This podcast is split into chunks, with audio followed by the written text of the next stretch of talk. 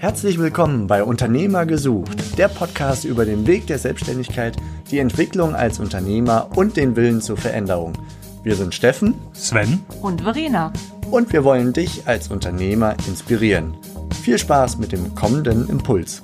Ja, willkommen zurück hier im Podcast. Und ich sitze wie bei der voraussichtlich letzten Episode, mal gucken, wie ich es aufteilen werde, aber ich denke, wie bei der letzten Episode im Institut für Persönlichkeit bei Markus Brandt.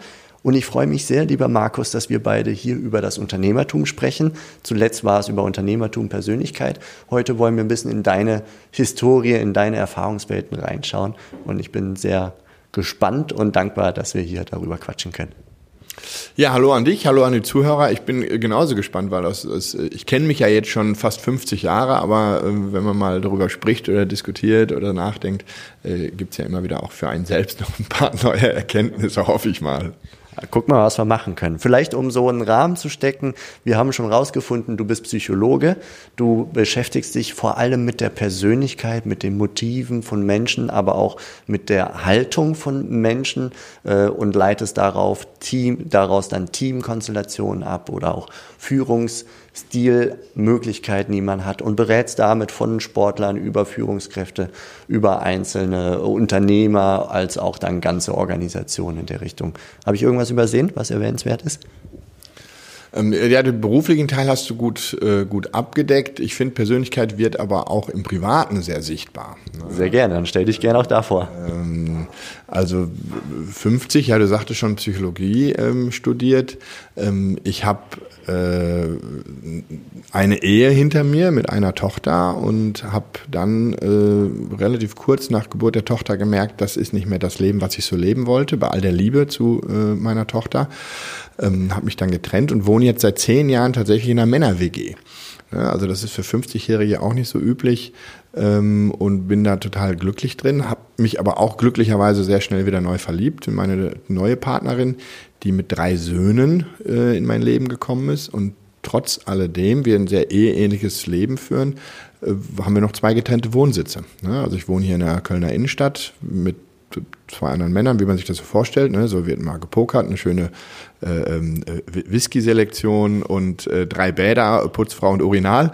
Und gleichzeitig habe ich das klassische Familienleben, wo ich vier Tage, also so eine Modi-Do-Beziehung, also drei Tage bin ich in der WG, vier Tage bin ich bei meiner Partnerin mit den vier Kindern. Ähm, und das habe ich unter anderem auch ganz bewusst gewählt, weil ich mich mit mir und meinen Bedürfnissen, meinen Motiven, äh, meinen Werten auseinandergesetzt habe und gesagt habe, ich möchte die Fehler, die ich beim ersten Mal gemacht habe, äh, also das Thema, wie die Familie gelebt wurde, nicht nochmal machen und auch für mich, aber auch für meine Partnerin eine Lebensform wählen, die sehr gut zu mir passt. Ne? Und das kann man beruflich machen und das kann man aber auch privat machen. In welchem Kontext fühle ich mich sauwohl und wo, wo, wo, ja, wo bin ich glücklich? Das ist schon eine sehr inspirierende erste Einleitung aus deinem Leben, dass du also wirklich zu radikalen Schritten, möchte ich mal sagen, dann gegriffen hast, um deiner Persönlichkeit, deinem, deinen Motiven, deinem, äh, ja, deinem Lustempfinden, eigentlich mehr als das, äh, gerecht zu werden, ne? um dann zu einem glücklichen Leben zu kommen. Meine Frage wäre jetzt gewesen, du hast es indirekt schon beantwortet, was sagt das über dich aus, dass du so eine Art von Leben brauchst, dir gewünscht hast und inwiefern überträgt sich das auf deine unternehmerische Tätigkeit? Was musst du dort beachten, wenn du dich auf diese Weise kennengelernt hast? Ähm, das hat verschiedene Facetten. Ähm, eine, die jetzt unmittelbar äh, ins Private spielt, ist das Thema Familie. Also wir alle lieben Familie, aber eine ganz unterschiedliche Art und Weise. Und ähm, in, in meinem Leben wurde deutlich, auch nachdem ich so ein, das wie das Reese Motivation Profile, also eine Motivanalyse ausgefüllt habe, dass ich ein extremes Streben danach habe, mit ähm, Familienmitgliedern sehr partnerschaftlich umzugehen. Und partnerschaftlich bedeutet an der, an der Stelle ähm, halt das Gegenteil von fürsorglich. Also Fürsorge bedeutet ähm, ähm, viel Nähe, ähm, kümmern, beschützen. Und im Begriff Fürsorge ist ja auch Sorge drin. Und da habe ich gemerkt, das ist nicht so mein, mein, mein Blick auf die Welt zu Kindern, sondern ich habe äh, ein hohes Streben auf Augenhöhe mit denen zu sein. Und das ist mit kleinen Kindern schwierig. Ne? Also wenn du so ein Zweijähriges hast oder ich war neulich mit meinem, mit meinem jüngsten Sohn äh, im Stadion war für mich ein sehr wichtiges Fußballspiel als Fan, ging um den Abstieg von meinem, von meinem Herzensverein VfB Stuttgart. Und so in der 70. Minute meinte der kleine Leo, ähm, damals zehn Jahre, äh, was kostet eine Wurst? Und ich habe gesagt, ja, ich glaube drei Euro. Wolltest du eine? Hier hast du drei Euro. Und dann stiefelte er los. Und die Freunde, mit denen ich da war, dachten, Markus, hast du noch alle? Der ist zehn Jahre, hier sind 50.000 Zuschauer, der, den siehst du nie wieder. Ne? Der, der weiß gar nicht, wo du sitzt. Der war noch nie im Stadion. Und da habe ich gemerkt, da habe ich gar nicht drüber nachgedacht, ne? weil ich dachte, der, der ist ja groß genug, der kann bis drei zählen und sich eine Wurst bestellen. Und da habe ich gemerkt, ich, ich fühle mich, also mir gelingt es ganz schwer, mich mit kleinen Kindern so zu beschäftigen, sondern für mich sind das alles sehr schnell kleine Erwachsene. Ne? Und äh, das führt dazu, dass ich viel Zeit für mich auch brauche. Und wenn ich mit den Kindern zusammen bin, äh, dass ich dann auch mit denen viel leichte Dinge machen kann, in Anführungsstrichen, die für mich leicht sind und dieses Kümmern mich sehr schnell belastet. Es wirkt wie ein Rabenvater vielleicht von außen, aber es ist kein Rabenvater, sondern ich sage, äh, ich, ich gebe denen sehr früh Verantwortung.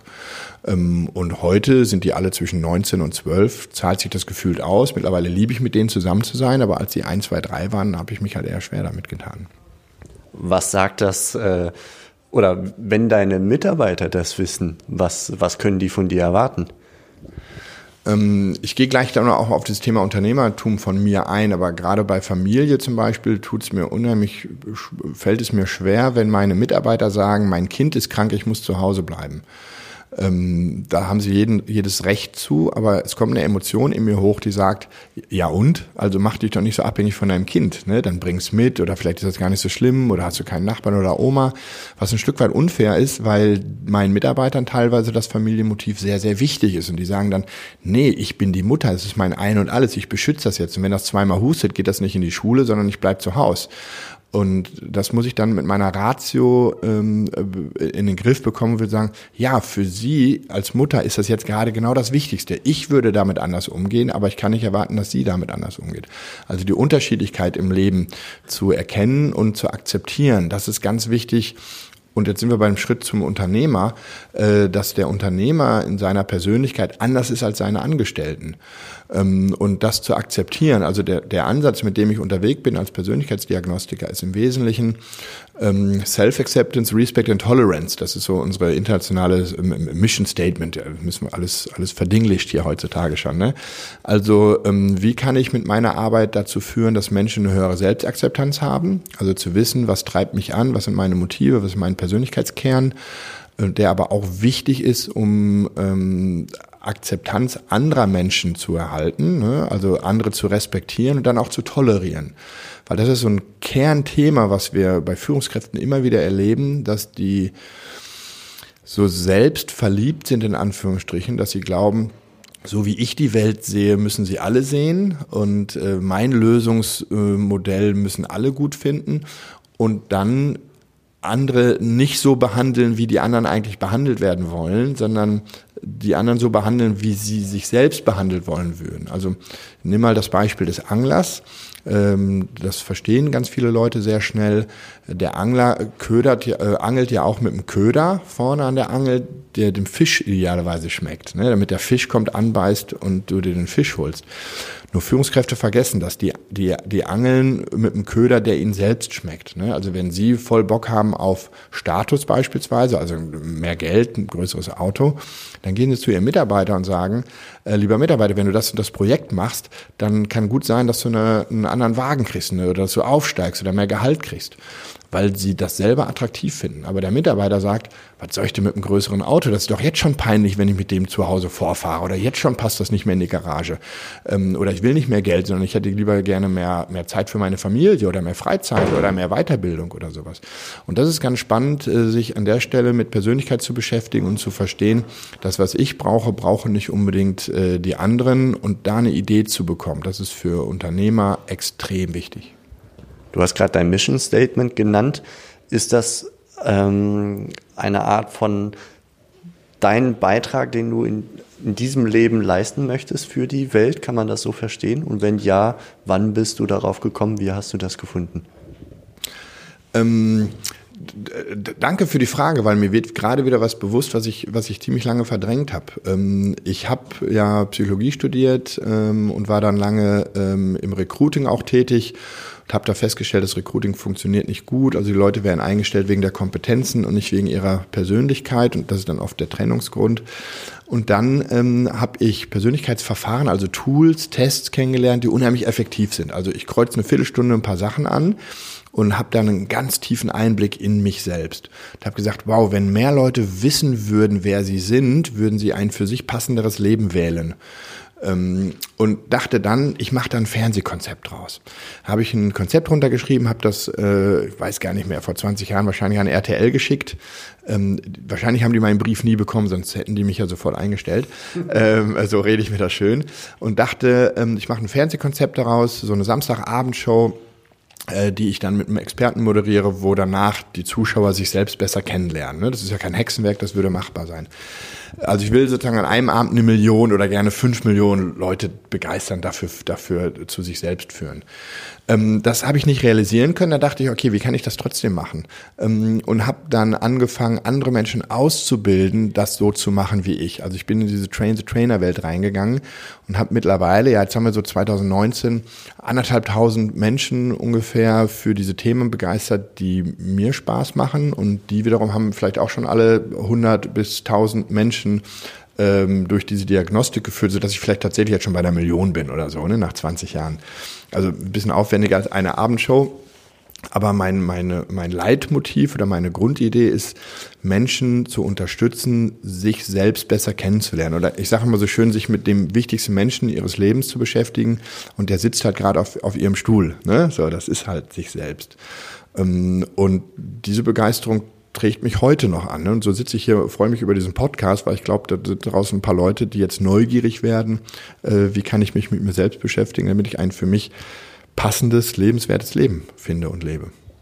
Was für ein Typ musst du sein, dass du am Anfang deiner beruflichen Karriere, jetzt mal Studium ausgeklammert, direkt mit dem großen Wurf bei RTL anklopfst und sagst, ich kriege eine komplette Samstagabendshow hin mit meinem Thema. Und ich vermute mal, du hattest da noch nicht so unendlich viele Erfahrungswerte hinten äh, so im, Köf im Köfferchen mit dabei.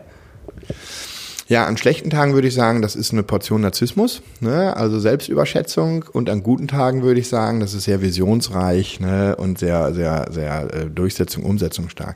Also was mich als Person ausmacht, sind verschiedene Facetten, aber die mich zu dieser Idee gebracht haben, waren ähm, ja, das ist so das Thema ähm, Umsetzung, also Einfluss, Erfolg war mir wichtig und auch eine Portion Status. Ne? Also ich mag es auch heute schon wenn ich so zurückblicke und mir das hier angucke, wo wir auch sitzen, wir sitzen in einer 100 Jahre alten Villa, ähm, ich, vor, vor vielen Büchern, die ich geschrieben habe, mein Titel als Psychologe, den habe ich mir auch erarbeitet, in Anführungsstrichen, weil ich in den 90er Jahren das irgendwie sexy fand, Psychologe zu sein. Ne?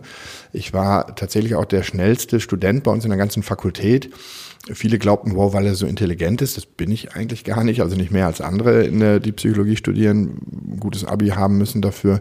Aber ich fand das so langweilig, ne? aber ich wollte den Titel haben, also habe ich recht schnell studiert, in elf Semestern.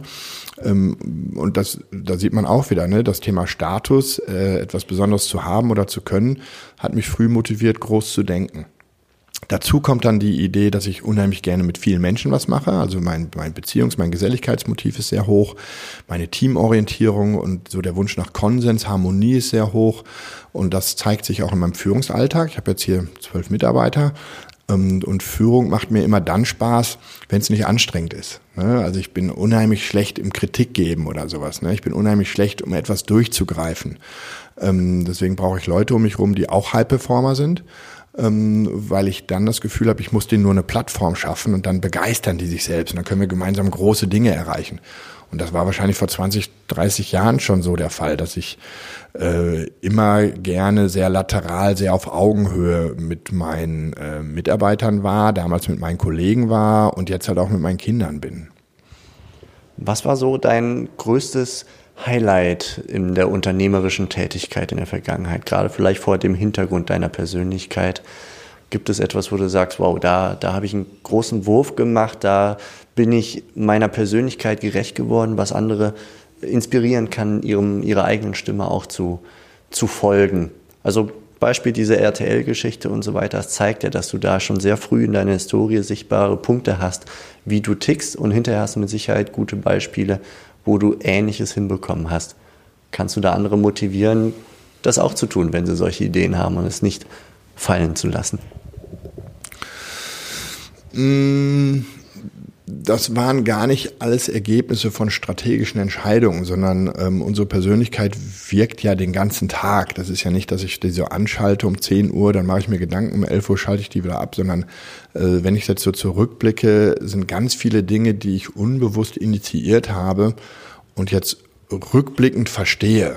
Ne? Also Steve Jobs ähm, oder eigentlich war es Kierkegaard, der hat ja auch mal gesagt, wir müssen das Leben vorwärts leben, aber können es nur rückwärts verstehen an der Stelle vielleicht gefragt, wie klar sehe ich denn in meinen rückwärtigen äh, Schlussfolgerungen die Realität? Das gelingt gut, wenn ich so, eine, so, ein, so ein Muster habe, an dem ich mich langhangel. Und wir sprechen jetzt hier viel über Motive und ich kenne ja meine Motivstruktur. Das ist etwas, was zeitlich sehr stabil ist.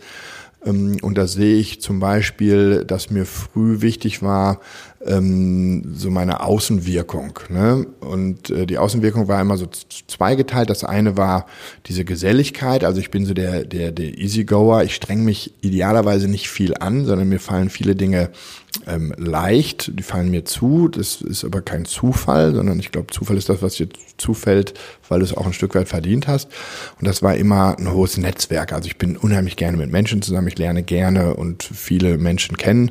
Und das, das zeigt sich dann halt so über die Jahre auch dann, ne, dass du da ein bisschen drauf Erfolg ist. Also Akquise ist mir immer leicht gefallen. Ich bin so ein, so ein, so ein Marketer, der gerne, ähm, der schnell begeisterungsfähig ist und dann andere Menschen begeistert. Also das sehe ich jetzt auch bei uns. Wir haben eigentlich kein Problem, Kunden zu finden, sondern müssen eher, haben eher sehr viele und müssen das irgendwie gut hinbekommen, dass wir eine gleiche Qualität delivern. Ähm, also das sehe ich so rückblickend. Und dann aber auch früh, wenn du sagst, du wolltest schon mit, mit 25, 30 Jahren zur RTL, ähm, ja, ich war auch hier und da im Fernsehen. Ich war mal der RTL Glückscoach beispielsweise äh, im Mittagsmagazin, aber das war, ähm, würde ich sagen, nicht besonders seriös. Deswegen bin ich da schnell wieder raus. Ich hatte Kolumnen beim Spiegel, beim, beim Fokus, ähm, damals noch mehr Sport getrieben. Da war es der äh, Psychologe Brandt erklärt die Fußballwelt. Äh, das war auch mal eine Weile. Das hat sicherlich auch viel Spaß gemacht und auch geholfen. Ähm, und heute sehe ich so, ich habe viele Bücher geschrieben, ähm, obwohl ich intellektuell gar nicht so interessiert bin an Tiefgang, sondern ähm, ich möchte Menschen Zugang haben geben zu diesem Thema und dafür sind meine Bücher geeignet. Also es ist auch aber eher wieder was Statusgetriebenes. Ich habe ein Institut gegründet, weil ich was A gestalten wollte, B aber auch so einen Stolz habe, etwas Besonderes zu sein, in Anführungsstrichen, und habe gemerkt, dass das über Jahre auch so eine Reifung war, wo ich früher als Kind eher so materiellen Status faszinierend fand. Ich komme eher aus einem arm, na, arm war es nicht, ich komme eher aus einer unteren Mittelschicht von meiner Kindheit und wollte immer zu den, zu den Besserverdienenden gehören und heute sage ich, das ist aber nicht mehr der materielle Status, sondern das ist eher der immaterielle Status. Also was ist meine Rolle in der Gesellschaft? Wo kann ich ähm, Menschen, also ich finde das sehr elitär, als Coach arbeiten zu dürfen, ne? Äh, Menschen unterstützen zu dürfen, glücklicher und zufriedener zu sein. Ähm, ich habe beispielsweise auch ein Waisenhaus gegründet vor 15 Jahren. das hat nicht nur was mit dem Helfen zu tun, sondern auch ein bisschen ein Stück weit auch da wieder der Status, dass ich stolz drauf bin, etwas auf die Beine zu stellen, was nicht jeder in seinem Leben macht. Und ähm, Idealismus ist schön und gut an der Stelle, ähm, also die Welt zu einem besseren Ort zu machen.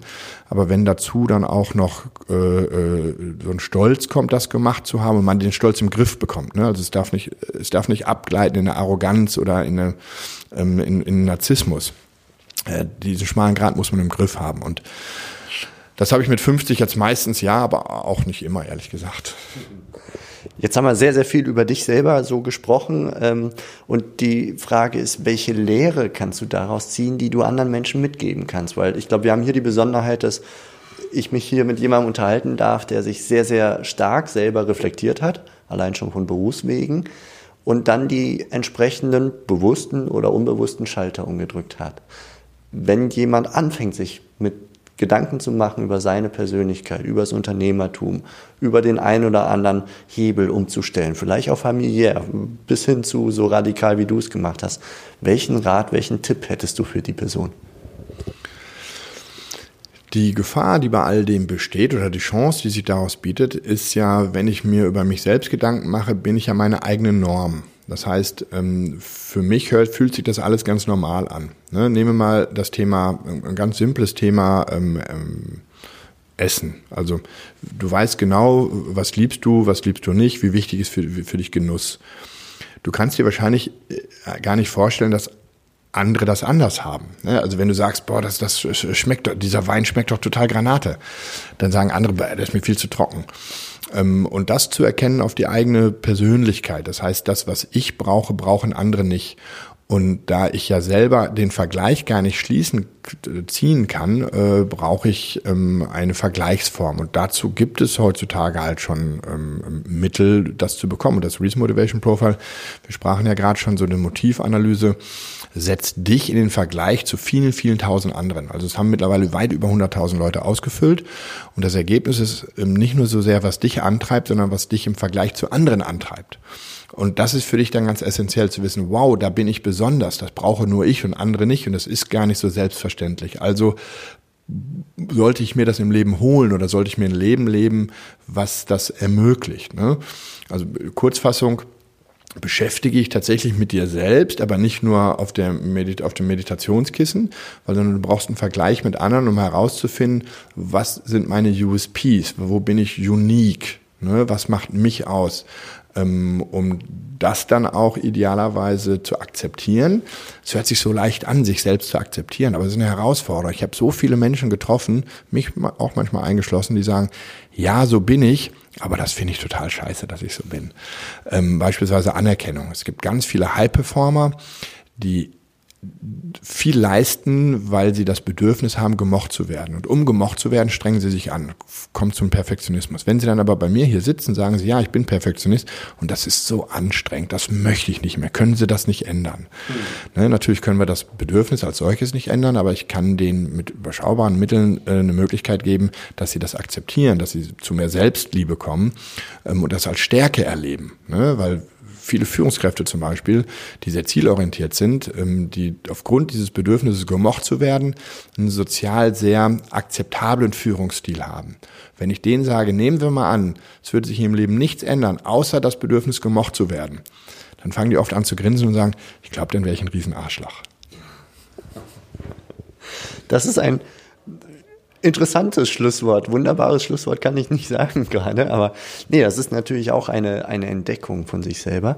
Und danke dir ganz herzlich, dass du uns einen so tiefen und offenen und ehrlichen Einblick in deine Persönlichkeit und in deine Historie gegeben hast. Ich glaube, dass auch wenn wir viel über dich gesprochen haben, man sehr viel rausziehen kann, um sich selber dann zu reflektieren und vielleicht auch einfach anzufangen, sei es mit einem Reese-Profil, äh, was man dann einfach mal ausfüllt und äh, schaut. Also das würde ich euch wünschen, liebe Zuhörer. Schaut einfach mal rein und guckt, wie ihr Schrauben drehen könnt. Ich glaube, da spreche ich jetzt für uns beide, dass euer Leben zu eurer Persönlichkeit passt. Und am Ende ja, kann es Unternehmertum sein, hier bei Unternehmer gesucht, kann es aber auch irgendetwas anderes sein, Angestellten, Franchise-Nehmerschaft, ein großes Startup gründen oder, oder, oder. Oder ihr werdet halt Psychologe und beschäftigt euch den ganzen Tag mit, mit Persönlichkeiten. Lieber Markus, vielen, vielen herzlichen Dank für dieses Gespräch. Hat viel Spaß gemacht und vielen Dank für die Einblicke. Ja, danke dir für die Möglichkeit und auch nochmal der Selbstreflexion hier. Ich bin mir ja selber nochmal etwas neu begegnet heute. Vielen Dank. Wunderbar. Tschüss. Das war die heutige Podcast-Episode von Unternehmer-gesucht.com, die Plattform für Gründungsmöglichkeiten oder Firmenübernahmen aus deiner Region. Wenn dir dieser Impuls gefallen hat, freuen wir uns über deine positive Bewertung auf iTunes. Wir wünschen dir viel Erfolg bei deinen unternehmerischen Vorhaben und sagen bis bald, gerne zur nächsten Episode.